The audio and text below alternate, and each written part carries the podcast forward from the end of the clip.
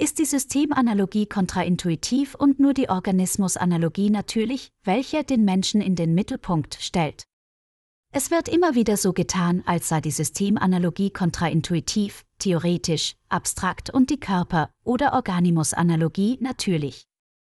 Das ist natürlich Quatsch, wenn der Großvater stirbt, wird dieser in die Erde gelegt und sein Körper wird zu dem, was dieser immer war, Natur. Wenn das Kind Bauchschmerzen hat, muss es jammern, wimmern, weinen oder schreien. Weil ein Kopieren von Gefühlen in die Gefühle von anderen Menschen nicht wirklich gut klappt.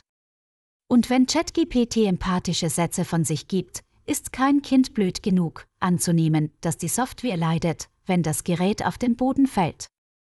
Noch Fragen?